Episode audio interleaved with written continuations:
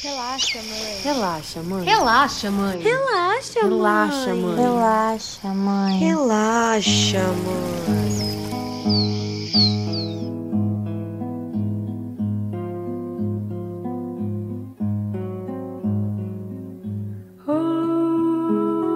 Ay, este azul que les quiero contar queda en mi piel, ilustrándome el paisaje aquel. eu decidi contar para alguns amigos. E não eram amigos LGBT. Eu não tinha naquela época ainda amigos LGBT. E mas a recepção deles, o modo como eles de colocar todas as palavras possíveis para que eu me sentisse acolhido naquele momento em que eu estava sozinho, me fez entender que de fato eu tinha opções, sabe? Eu tinha amigos, eu tinha a quem recorrer. Como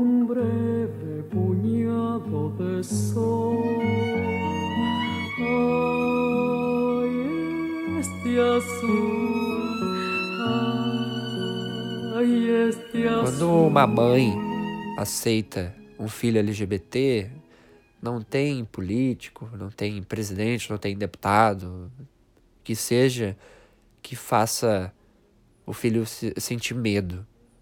Quando a mãe aceita, o resto que se foda, literalmente, né? Ay, este azul, ay, este azul, Olá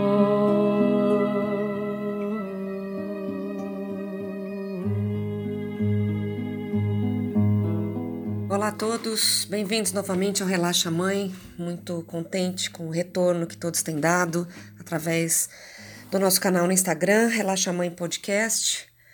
E essas palavras que vocês ouviram fazem parte do depoimento do Marcelo, ele que viu a reportagem da Rita Lizauskas lá no Estadão falando sobre o Relaxa Mãe. Ele gosta muito dessa jornalista, a Rita é maravilhosa e acabou seguindo o nosso podcast. Ele que é lá do Rio Grande do Sul e vocês vão perceber que ele tem um sotaque delicioso, né? Muito diferente é, daqui de São Paulo, né? Pelo menos. E a gente percebe de cara que ele é que ele é lá do Sul. E o Marcelo é uma pessoa linda, super bem resolvida e conta todos os detalhes, né? De quando ele se descobriu. ah, quando ele resolveu sair do armário, quando ele resolveu contar a amigos e finalmente quando ele contou para a mãe. E ele se emocionou bastante, eu também me emocionei bastante editando esse podcast, falando é, de como pode ser sincera, como pode ser sensível a reação de uma pessoa, porque sempre que a gente escuta algo que a gente não espera, né? E é geralmente isso que acontece quando um filho eh, se revela pra gente. Quando a gente eh, escuta algo que a gente não espera, independente se a gente acha aquilo ruim, acha bom, acha assustador, a primeira coisa que vem na nossa mente é o amor que a gente tem por essa pessoa, é o amor que a gente tem por esse filho. Então vou deixar vocês agora com a história do Marcelo, depoimento sincero e emocionante. A música que eu escolhi hoje aqui para nossa trilha sonora é Ai Esse Azul, na voz da maravilhosa Mercedes Sosa, uma cantora argentina que nos deixou, infelizmente, já faz uns 10 anos.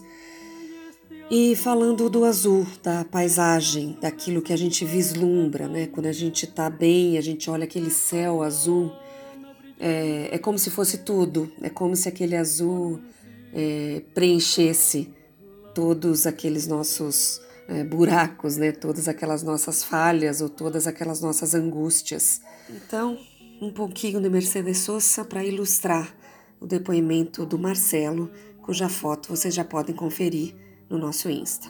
Este azul es un niño. Ay,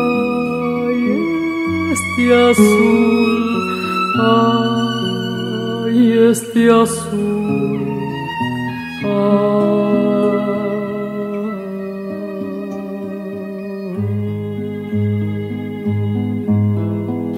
Eu pensando aqui um pouquinho através do que o Léo falava no episódio dele aqui, que ele conta a história dele, eu ser LGBT é uma coisa que tu sempre sabe, mas que no fundo tu não sabe.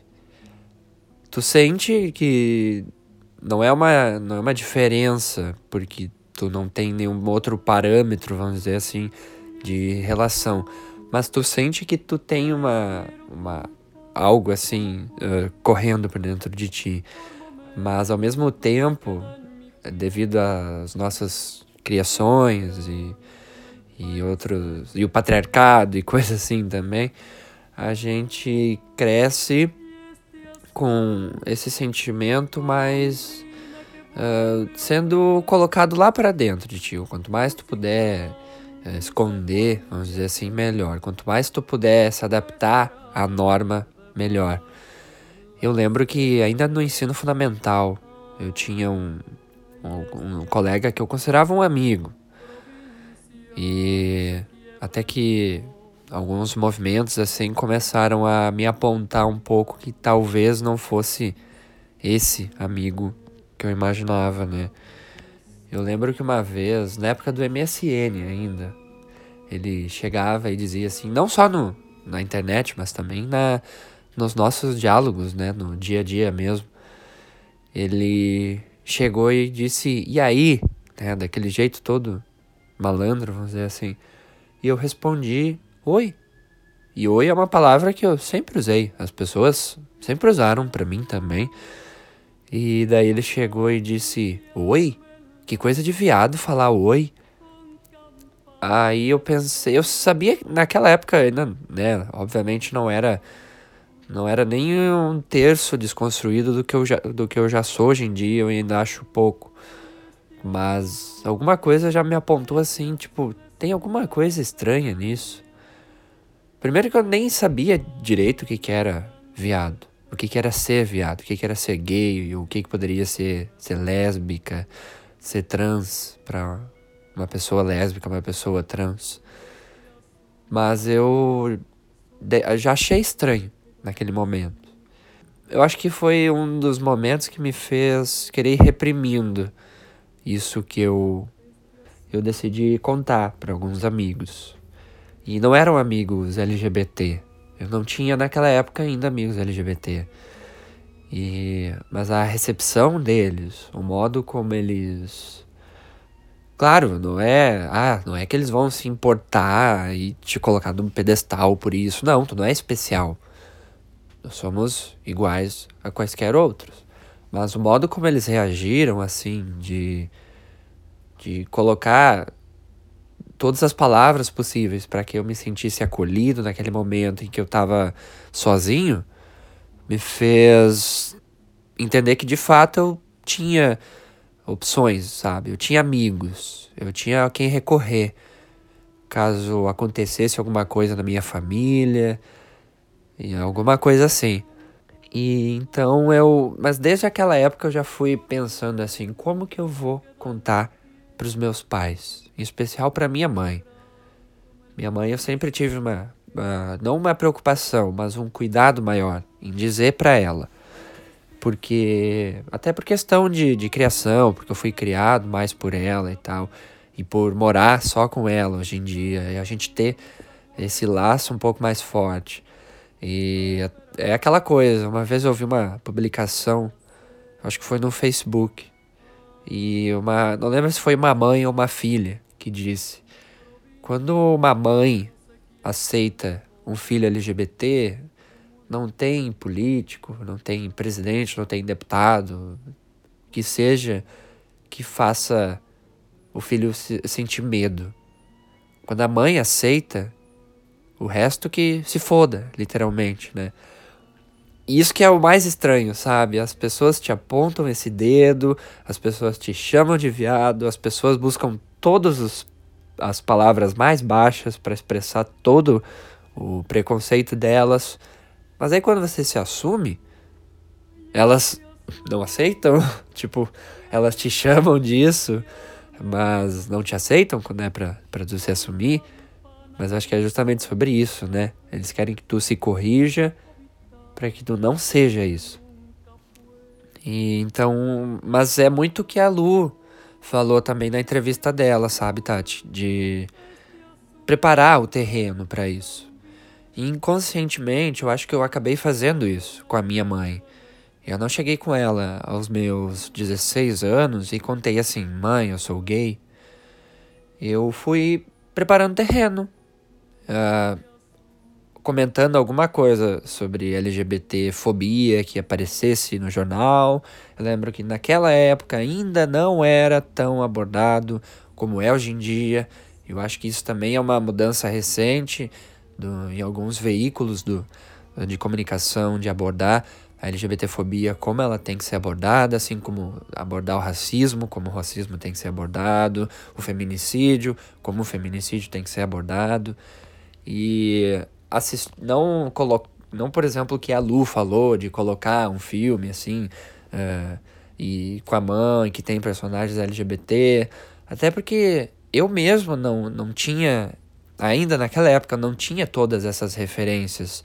Eu não sabia de um filme de personagens LGBT.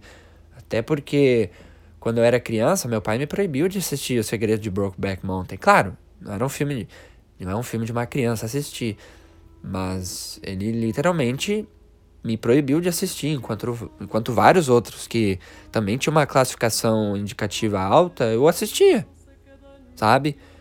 E aí a gente vê a homofobia bem claramente. Então, eu lembro, isso tem diretamente relação com várias coisas uh, da, da, minha formação como um LGBT. Eu lembro da, época da novela Amor à Vida, do Félix, em que, por causa assim dos meus trejeitos, do, do meu cabelo na época, da, do, do jeito como eu me portava, Muitas pessoas me comparavam ao Félix, até pessoas que eu tinha mais afeto, assim. E foi um dos primeiros momentos, assim, que eu pensei que talvez eu passaria por uma barra.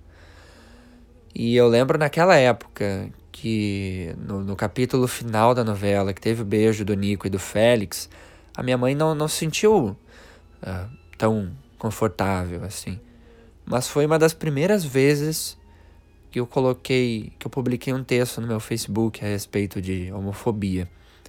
Eu não usei essas pal palavras assim, dando a entender que eu fosse LGBT, porque naquela época ainda tinha um receio muito grande.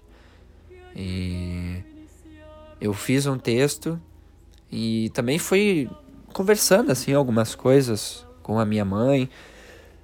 E eu acho que ali eu abri o caminho. Eu lembro que no decorrer, até eu contar mesmo para minha mãe, a gente teve muitas discussões sobre isso e a resposta dela, positiva, concordando comigo, foi o que me fez contar para ela. Mas ainda voltando à época do Félix, eu vivi uma situação que para mim foi a primeira a, a ser traumática. Vamos dizer assim. Acho que foi a primeira vez que eu senti a, homofo a homofobia assim diante dos meus olhos e que me fez sentir medo. Eu voltava, eu sempre ia e voltava da, pra, da escola a pé. Era um pouquinho longe, mas eu gostava assim de até por questão econômica mesmo. Mas eu acabava gostando. E na volta, pertinho da minha casa, uma quadra de casa, duas, tinha uma empresa, uma, uma, uma indústria e quando eu estava chegando ali, era bem no horário de intervalo do, dos funcionários. E uma vez eu passei por ali e começaram a, gri a gritar contra mim várias coisas. E, tipo, Félix, viado, a respeito do jeito que eu caminhava. Nem o jeito que eu caminho eu sei até hoje como é que é, porque eu sempre caminhei desse jeito. Então não foi só porque eu me descobri gay que eu passei a caminhar diferente, sabe? E várias coisas. E eu sentia um medo, assim, e não só um medo, mas uma vergonha, uma vontade de querer me esconder. E acho que a grande vontade dos homofóbicos, quando eles gritam assim para ti, e isso eu digo não só pessoalmente, mas na internet, enfim, é querer que tu se esconda. É querer, como eu tava falando antes, é querer que tu não aceite a tua própria identidade e suprima ela em nome de um de um bem comum do que se chama de, né, de moral e bons costumes para que tu se adapte à sociedade. A sociedade heteronormativa, daquele jeitinho que não tá bom, mas que tá até hoje, então, por que não seguir, né? E eu senti tanto medo que eu troquei de caminho. Eu passei a voltar por uma rua que era mais perigosa, que não tinha tanto movimento, que não tem nem tanta casa, não tinha quase nem circulação de carro, mas eu passei aí por ali porque eu não queria me sujeitar a ouvir esse tipo de coisa. E eu lembro de não ter contado para ninguém na época, porque eu também temia a reação deles. Eu não contei para minha mãe, até hoje, que eu já vivia homofobia na pele, assim. E não só nessa situação, claro, mas eu lembro de ir pra escola a pé e gente gritar da janela do ônibus me chamando de viado. Eu já lembro, eu lembro também de uma vez que eu passei na frente de uma escola particular que tinha, que tem no caminho da, da escola que eu estudava, e alguém lá do terceiro andar da de uma janela do terceiro andar da escola que é altíssima gritar viado para mim. E foram situações muito marcantes, assim, que, que acabam não me perseguindo, mas que marcam até hoje tudo que eu já enfrentei sendo um homem gay. Em 2018, eu comecei a trabalhar numa agência de publicidade. Eu ainda não tinha entrado na faculdade, mas eu já, óbvio, eu já sabia que eu queria fazer jornalismo. Eu sempre soube desde, desde pequeno. E eu lembro que eu tinha. Eu tinha colegas, todos os, os meus colegas eram um, núcleo pequeno, que a gente trabalhava tudo junto. Mas todos os meus colegas eram muito desconstruídos. E tinha dois homens gays, tinha mulheres bis, eu acredito.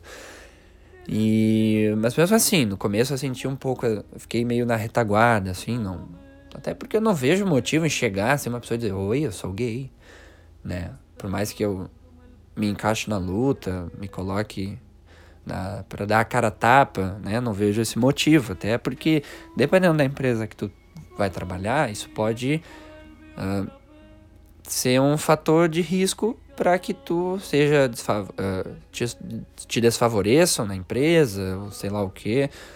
A gente sabe, é assim ainda, em várias empresas.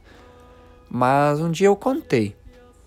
E eles me ajudaram a enxergar muitas coisas. Inclusive no caminho de contar para minha mãe a respeito de mim. Quando chegou perto do meu aniversário, eu já tinha exemplos o suficiente para. E aquele ano eu ia fazer 20 anos, eu queria me dar esse presente.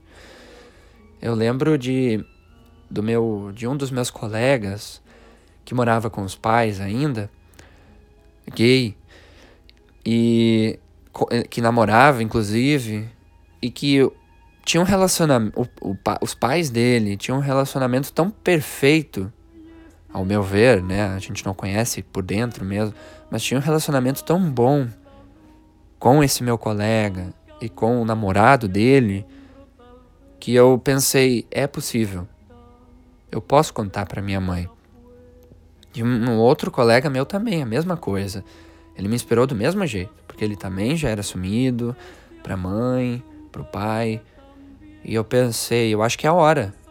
Eu já me sinto maduro o suficiente para chegar na minha mãe e dizer, mas eu não conseguia pensar em colocar para fora essas palavras. Eu não sei, para mim ainda é muito não vou dizer pesado, mas é difícil, sabe, a depender da pessoa que eu tenho que falar. Então eu fiz quase uma operação de guerra, assim. Eu organizei uma festa pro meu aniversário, que era num domingo naquele ano, mas eu fiz numa sexta-feira. E eu acabei escrevendo uma carta para minha mãe. E uma das coisas que eu botei naquela carta, primeiro de tudo, era o quanto ela se dispôs a aprender com a respeito disso e de racismo e de machismo e tudo. E o quanto ela me orgulhava por isso, porque vindo de uma criação muito patriarcal, muito conservadora e uh, pela própria geração da minha mãe, que a gente sabe uh, como ela se porta a respeito desses assuntos e não tendo uh, um ensino médio completo, é, a gente já pensa em muita em umas situações, em uma série de situações que uma pessoa olhando de fora, ela vai dizer: "Nossa, mas essa pessoa aí, óbvio que é homofóbica". Então, isso foi uma das coisas que eu coloquei na carta. A outra, 2018, né, que eu coloquei foi assim. Eu não me lembro direito como eu escrevi, mas foi mais ou menos assim. Num ano em que o principal candidato à presidência, e aí eu não me lembro se já tinha acontecido o já tinha começado as eleições, porque eu faço aniversário no final de setembro, mas naquela época ainda não tinha tido nenhum dos turnos. Mas eu botei que quando um dos principais candidatos à presidência é uma pessoa que reproduz homofobia de um jeito que a gente nunca viu antes, chegar tão longe e saber que tu de jeito nenhum apoia ele, que tu nunca sequer cogitou votar nele, para mim é um grande alívio e para mim é um dos motivos que me levam a crer que me faz pensar que basta, entendeu? E daí eu escrevi essa carta, coloquei na mesa da cozinha de manhã e fui trabalhar. Só que eu só voltaria no sábado, porque depois eu iria direto do trabalho para aula. Eu sairia mais cedo da aula para ir para minha festa de aniversário e tinha combinado com. Naquela época ainda era um, um menino que eu ficava, de dormir na casa dele. Porque eu não queria voltar logo para casa. Eu tinha ainda um, um, certo medo, assim, mas não um medo de que minha mãe fosse me enxotar, me expulsar de casa, mas um medo de conversar com ela, de me deparar com ela logo depois de ter contado.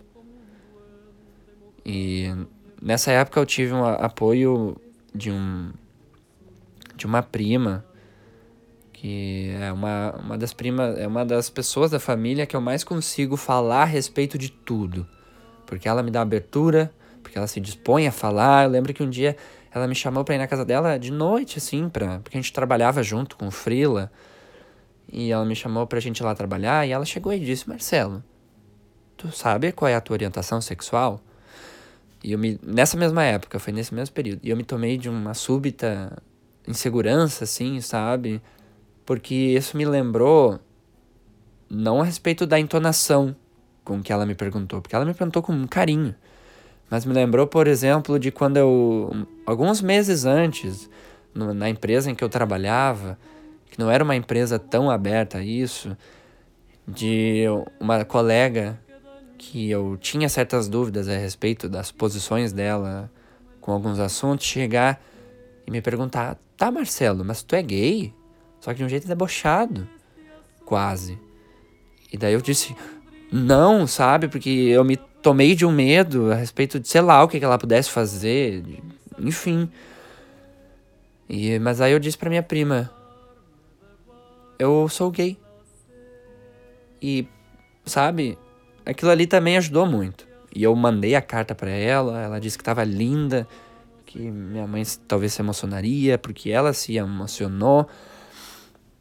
Então, eu deixei a carta e fui trabalhar. E cheguei no trabalho, contei pro pessoal que eu tinha deixado a carta. Ah, até me emociona um pouco. E para mim era um momento que era tipo um divisor de águas na minha vida. Porque era um presente que eu queria me dar de aniversário. E porque esses colegas em especial tinham me inspirado a, a isso. Eles me sinalizaram que era possível. Eles me ajudaram a ter não só força para para ajudar nesse momento, mas ajudaram com um exemplo de de ser LGBT e, e ser aceito pela família. É, me desculpa, Tati, que eu emocionei de verdade aqui. Sempre me emociono quando eu lembro desse momento. E logo ali, isso eu começava a trabalhar às 8 da manhã e logo depois, um pouco depois, minha mãe respondeu e um, me mandou um WhatsApp e disse que hum, obviamente não era aquilo que ela esperava para mim, mas que ela me amava muito. E só que ela não disse que não era o que ela esperava para ela, no sentido de que ela não, não queria que eu fosse. Ela sentia, ela, ela nunca foi muito boa em expressar com palavras os sentimentos dela. Ela, não, ela sempre fala que ela não consegue fazer um texto de aniversário para ninguém, por exemplo. Mas ela quis dizer que ela não queria que eu passasse por essa situação de preconceito que ela sabe que a gente passa. Porque ela aprendeu isso. E eu falei para ela os meus com no, os nomes dos meus colegas de trabalho que eles me inspiraram a contar para ela. E ela disse aham e coisa, ela concordou com isso, com a situação deles também. Mas acabou sendo um momento que ela que eu me assumi para pro meu núcleo familiar, porque logo depois a minha irmã me mandou uma mensagem dizendo que ela teve que vir não socorrer a mãe, mas ela teve que vir aqui porque a mãe uh, se emocionou assim e, e, precisou de um de um de um alento, sabe? Que a mãe ficou nervosa, mas justamente por causa dessa situação, porque ela não queria, ela não quer que eu tenha que passar por essas situações de preconceito. E inclusive a minha mãe me ajudou a segurar uma barra quando o meu pai reagiu mal, que eu contei só dois anos depois ainda disso.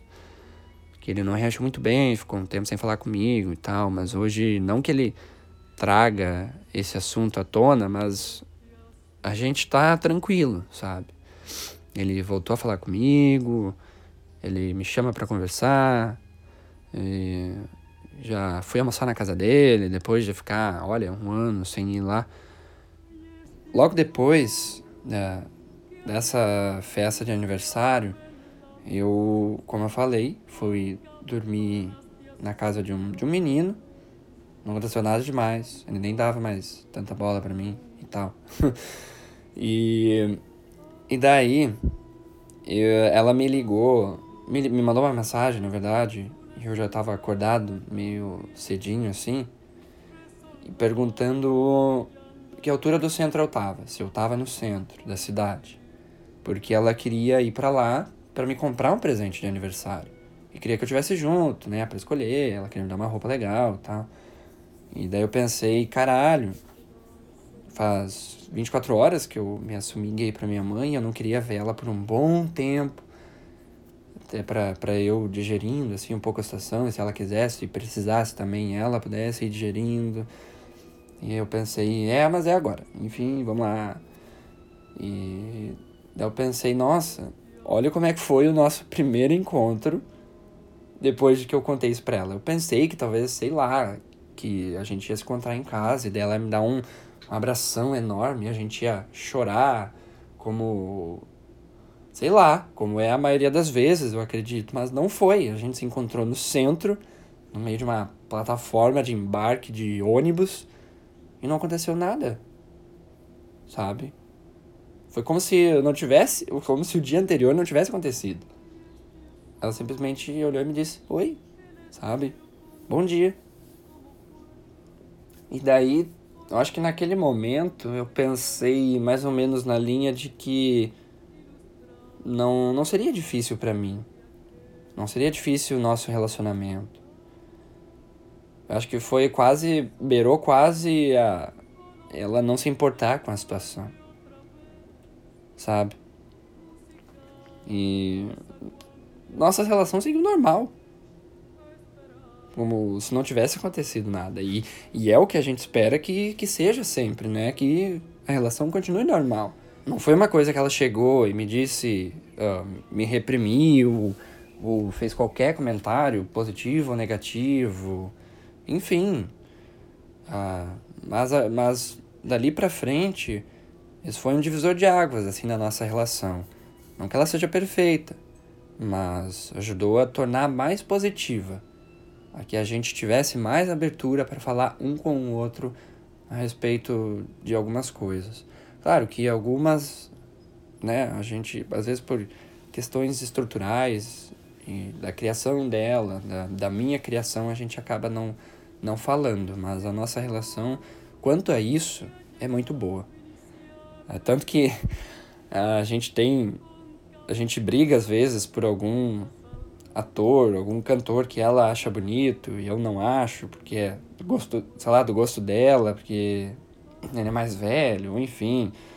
A gente tem os nossos crushes em comum, famosos também. É melhor não citar nomes, porque tem algumas, algumas personalidades até meio. até políticas no meio, mas enfim. e. Mas acho que. E, tanto que chegou um momento em que eu pensei. Ai, quer saber? eu vou falar um pouquinho, né, da minha vida amorosa. Aí eu sentei, a gente tava eu e ela, eu, ela e minha irmã jantando, e eu falei, tipo, ah, não sei o que, comentei de um crush da faculdade ali, sabe? Ela também não, né, não esboçou. Foi como, foi como se eu tivesse de volta naquele momento em que a gente se viu na, no centro, lá em setembro de 2018. Aí pensei, eu acho que é essa coisa de, né, de dar tempo ao tempo. Eu trilhei o caminho para poder me assumir para ela, aí depois eu me assumi para ela, aí eu esperei a nossa relação uh, ficar um pouco mais fortalecida, daí eu comecei a falar da minha vida amorosa, enfim, eu acho que, que, esse, é o, que é o recado. que les quiero contar como fue. Por momentos se queda en mi piel, ilustrándome el paisaje aquel.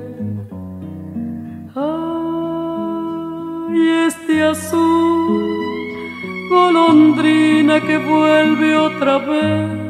Eu não sei qual é de fato o objetivo em vir aqui contar a minha história, mas eu acho que é justamente sobre que não, não tem um tempo certo para se assumir para o pai e para a mãe.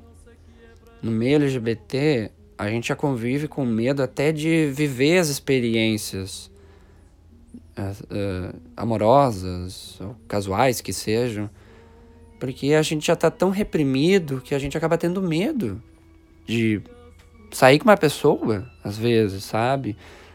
Pelo menos comigo foi assim, até que eu come... Ah, até que eu começasse a ter as minhas experiências.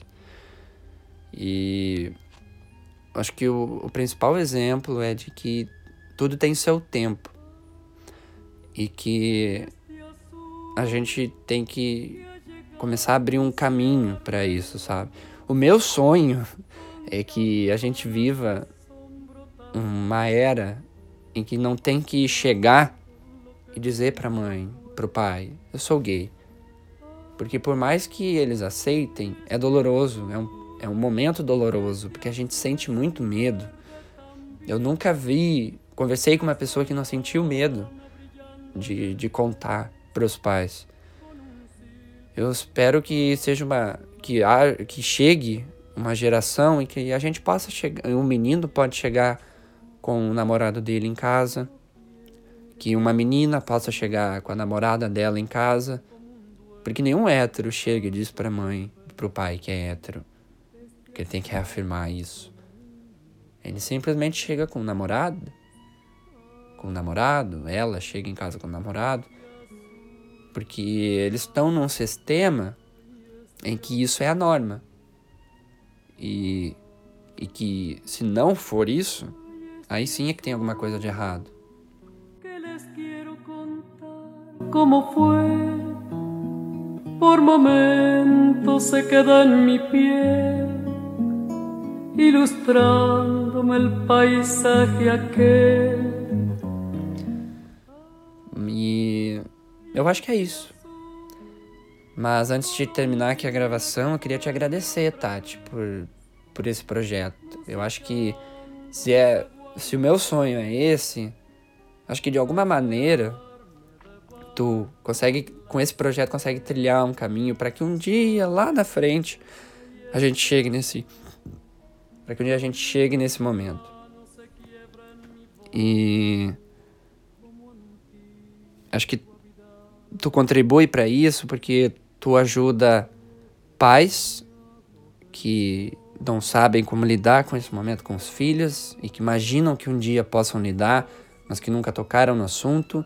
Tu ajuda pais que já passaram por isso e até hoje ainda sentem uma certa distância e tu ajuda os filhos a enfrentarem esse momento no futuro, no futuro próximo, no futuro um pouco mais longe, não importa, cada um no seu tempo. Muito obrigado por esse programa.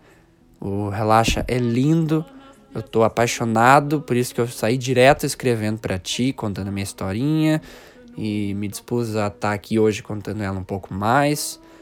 Muito obrigado por, por esse espaço. Este azul es un verde también, resolana brillando en el pez, con un silbo enredado en la piel.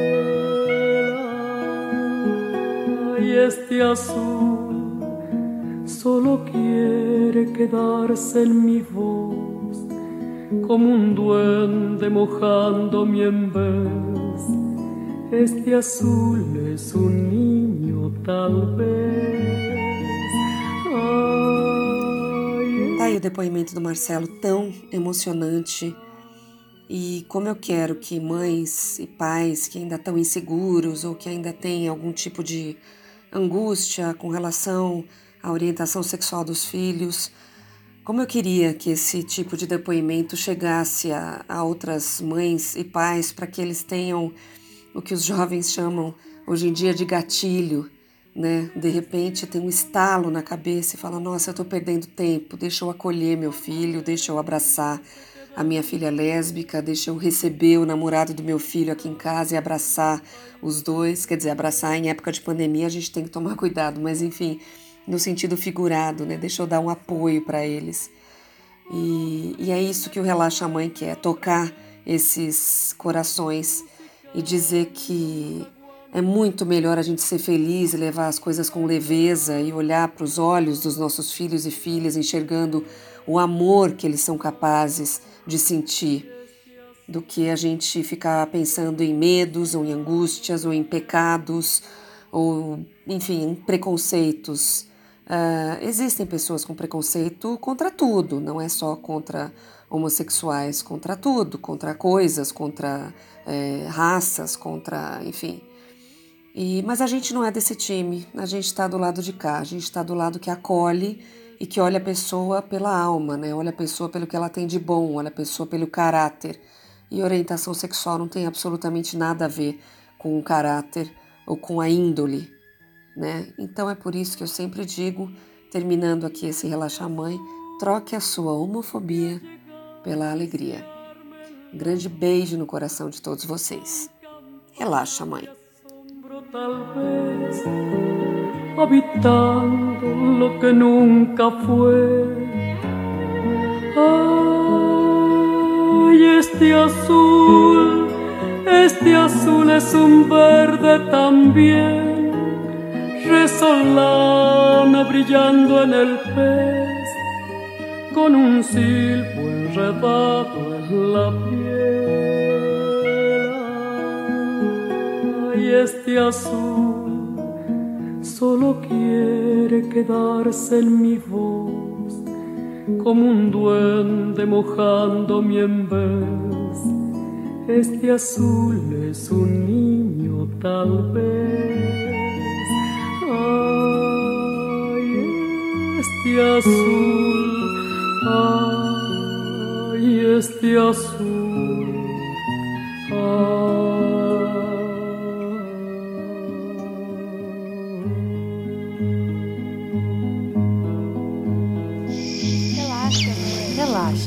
Relaxa, mãe. Relaxa. Mãe. Relaxa, mãe. Relaxa, mãe. Relaxa, mãe.